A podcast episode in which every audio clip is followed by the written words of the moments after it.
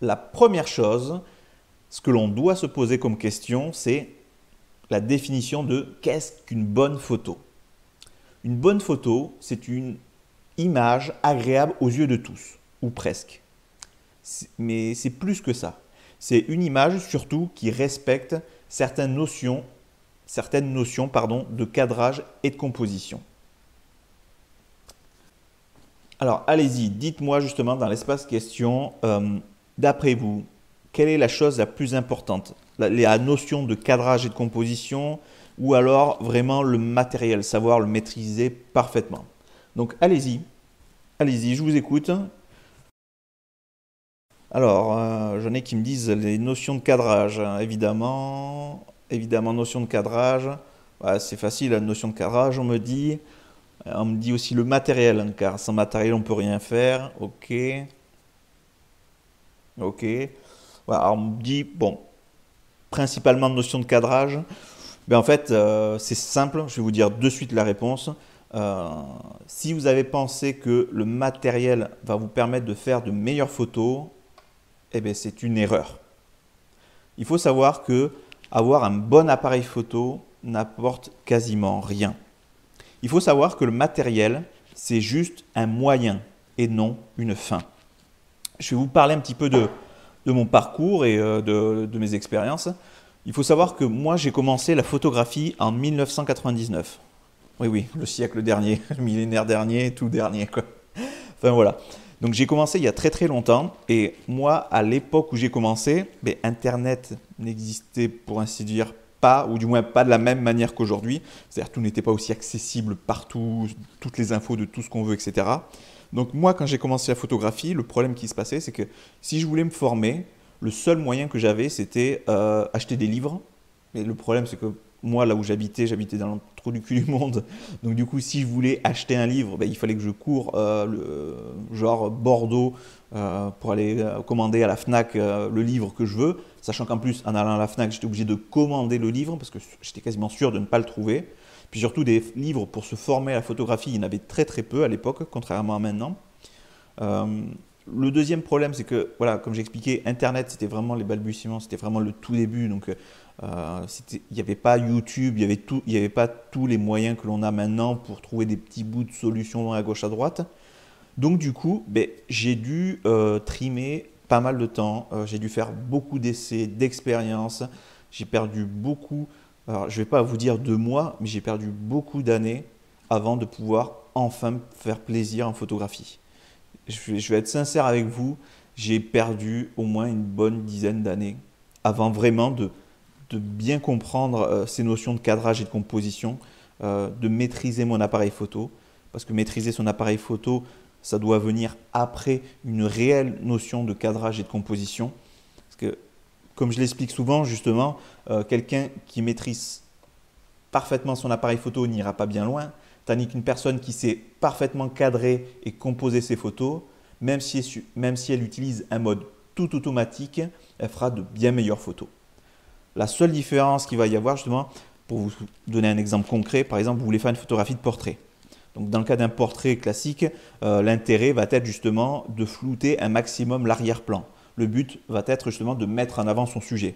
Et quelqu'un qui ne maîtrise pas son appareil photo va se positionner sur un mode tout automatique, comme par exemple le mode portrait, comme on peut le voir à l'écran. Et du coup, euh, ben, au lieu d'avoir par exemple la plus faible profondeur de champ possible, euh, ben, du coup, elle va être un peu plus grande. Mais la photo restera quand même vachement intéressante. On pourra, euh, enfin, elle aurait pu la rendre meilleure avec de meilleurs réglages, mais déjà de base, elle inspire beaucoup plus. Donc voilà. Et moi, justement, j'ai perdu une bonne dizaine d'années euh, à chercher des bouts de solutions à, gauche, à droite. Quand Internet a commencé à bien se développer, j'ai essayé de faire beaucoup de manipulations, etc. Mais le problème qui se passait, comme j'ai expliqué, les livres, c'était très difficile d'y avoir accès parce qu'ils étaient principalement sur commande et il n'y en avait pas des millions, et surtout qui expliquent bien euh, tout, c'était très très difficile quoi. Donc du coup, euh, j'ai passé beaucoup d'années à me former sur la photographie de portrait, etc. Et c'est qu'à un certain moment où là, j'ai pu franchir, euh, franchir le cap justement du débutant, parce que justement, je comprenais, j'ai bien compris à un moment ces, notions de cadrage, de composition, On va, en parler tout à l'heure. Et donc du coup, c'est ce qui m'a vraiment permis de m'en sortir en photographie et surtout enfin me faire plaisir, quoi. Parce que je sais pas, je pense que ça a dû vous arriver souvent d'ailleurs quand vous êtes invité par la famille, des amis et vous regardez les photos de vacances. Souvent, vous regardez les photos de vacances dans un vieux, vieux bouquin euh, à l'ancienne, vous regardez les photos. Il y a un grand silence et on tourne les pages. Il n'y a aucun moment, il y a une photo qui fait Oh, c'est énorme, c'est super beau, euh, c'était pris où, etc. Jamais on trouve, euh, on trouve ça quand on débute, justement. Les gens regardent nos photos, mais ils les regardent, c'est tout. Ils sont, ils sont, pas, ils sont pas extasiés, ils sont pas là. il n'y a pas de Waouh wow, On n'a pas ces choses-là. Et quand on débute, c'est extrêmement frustrant quand on perd euh, beaucoup de temps justement à faire des essais, etc. Et donc du coup, moi, par mes années d'expérience justement, euh, puis en me formant vraiment par la suite, euh, j'ai pu vraiment comprendre ces notions de cadrage, de composition, les mettre en place et ensuite la maîtrise totale de mon appareil photo parce que je le maîtrisais quand même un minimum, je comprenais certaines choses, mais après il y a des petites astuces J'en ai déjà parlé dans d'autres, conférences, mais comme je vais vous citer un exemple bête, mais euh, la loi qui dit le temps de pause à la longueur focale. Alors je vais vous expliquer, je vais faire très très, euh, expliquer très rapidement. En fait, il existe une loi du temps de l'argentique qui est toujours valable en numérique, mais qui, on va dire, évolue un peu. Mais je ne vais pas, je vais pas m'étaler là-dessus. Il y a une loi qui dit que vous ne devez jamais utiliser un temps de pause inférieur à votre longueur focale. Par exemple, si vous faites une photo avec un objectif euh, à 100 mm, vous ne devez pas utiliser un temps de pause en dessous de 1, centième de seconde, au risque justement d'avoir une photo floue ou légèrement floue. Donc voilà, c'est une petite loi. Donc si vous utilisez par exemple un objectif 200 mm, vous ne devez pas tomber en dessous de 1 centième de seconde. Si vous shootez, euh, si vous faites une photo à 20 euh, mm, vous ne devez pas tomber en dessous de 1 vingtième de seconde, etc. Voilà, c'est une loi qui lit le temps de pause à la longueur focale. Et avec toutes ces petites astuces, toutes ces choses-là, une fois que vous avez emmagasiné, que vous avez bien assimilé toutes ces informations et que vous les mettez en pratique, c'est là où vraiment vous allez pouvoir progresser. Donc voilà. Alors, maintenant, nous allons parler de l'œil. Quelle est la différence entre regarder et voir? Lorsque vous êtes concentré sur un sujet qui vous attire, vous le regardez avec tellement d'attention que tout le reste n'est que vu, et donc oublié. C'est à vous justement à regarder les éléments qui ne sont que vus afin de les retirer de votre cadre, afin de mettre en valeur votre sujet. Il faut savoir que le spectateur fera toujours une fixation sur les défauts de votre image. La photo finale est scrupuleusement regardée, alors que le photographe n'a tendance à n'observer que son sujet. Je vais vous donner un petit exemple. Alors ça, c'est euh, moi, il y a un bon petit moment. Honnêtement, je ne me rappelle pas de, quand et date, il faudra que je regarde. Il doit avoir une bonne dizaine d'années, facile. Euh, oui, par là, je pense, pas loin. Euh, donc voilà, donc ça c'est une photo qu'un ami a prise de moi. Donc jusque-là, rien de vraiment très spécial. Et comme on peut le voir justement, le cadrage est large. Et si vous regardez bien d'ailleurs, ça n'apporte rien à l'image, à part montrer qu'en bas à gauche, on peut voir que ma table n'était pas rangée. Quoi. Un meilleur cadrage aurait été celui-ci. Il ne faut pas hésiter justement à remplir le cadre de votre image, de manière à ne pas laisser place au vide et au doute, et donc enlever tous les éléments parasites.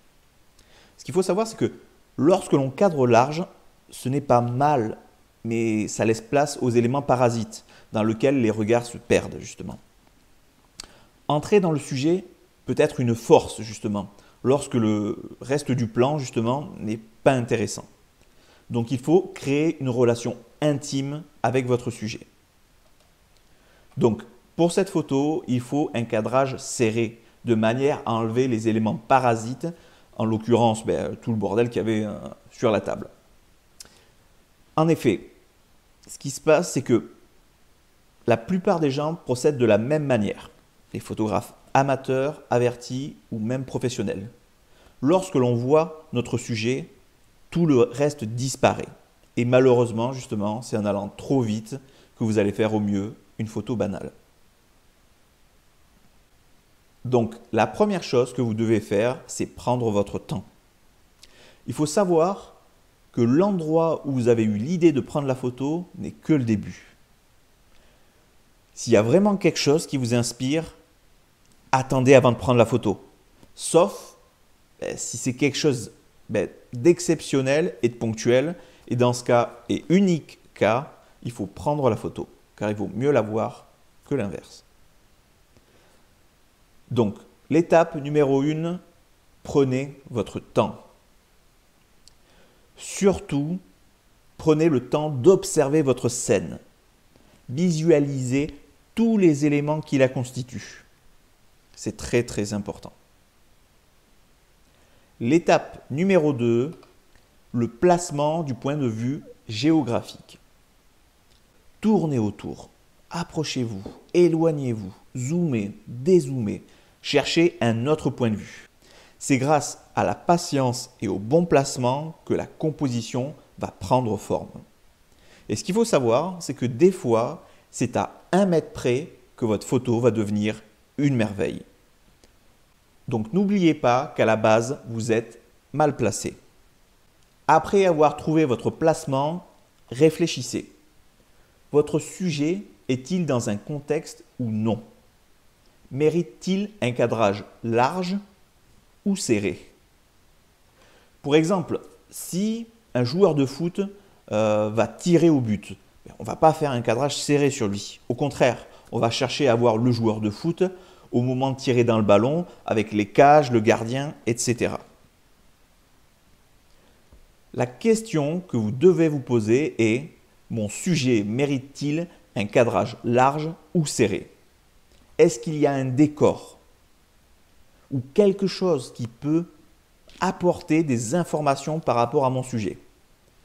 Quelque chose qui va raconter une histoire ou donner des informations pour mieux comprendre l'image?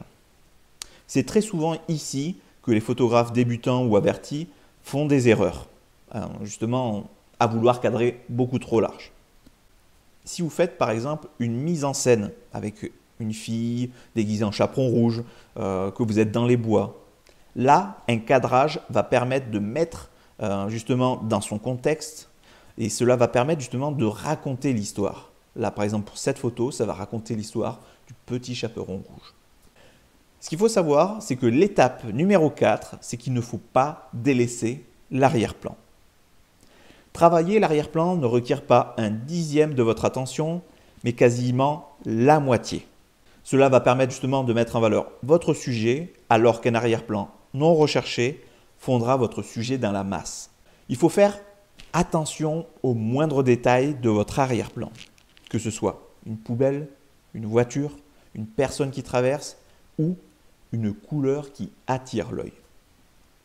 Pour cela, rien de plus simple. Afin justement de mettre en valeur votre sujet, il existe plusieurs possibilités. Contrastez votre sujet principal. Comme par exemple sur cette photo, un cheval blanc sur un fond noir, ou cette fille métisse sur un fond blanc. Bon, là, en l'occurrence, c'est de la neige. Cela va permettre justement de diriger le regard de votre public. Une image forte, ce n'est pas une image dans laquelle le regard se perd. Le public doit comprendre immédiatement ce qui vous a attiré au moment de la prise de vue. Autre possibilité, shooter au travers d'eux.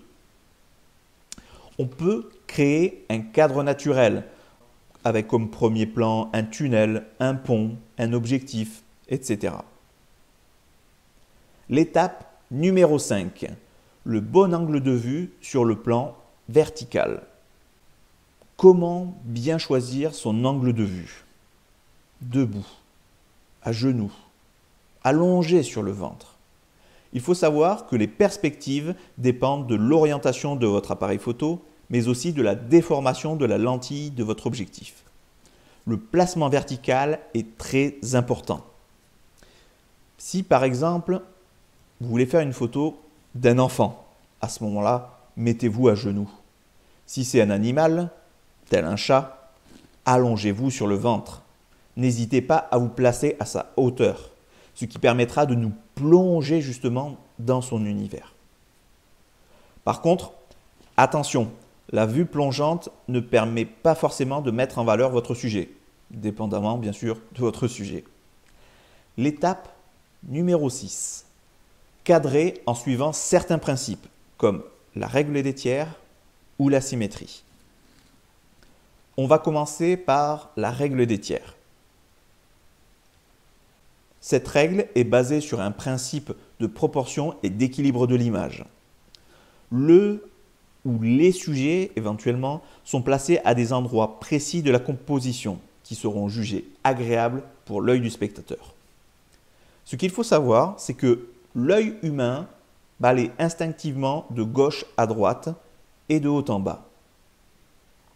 La règle des tiers consiste à diviser son cadre en trois parties horizontales et en trois parties verticales.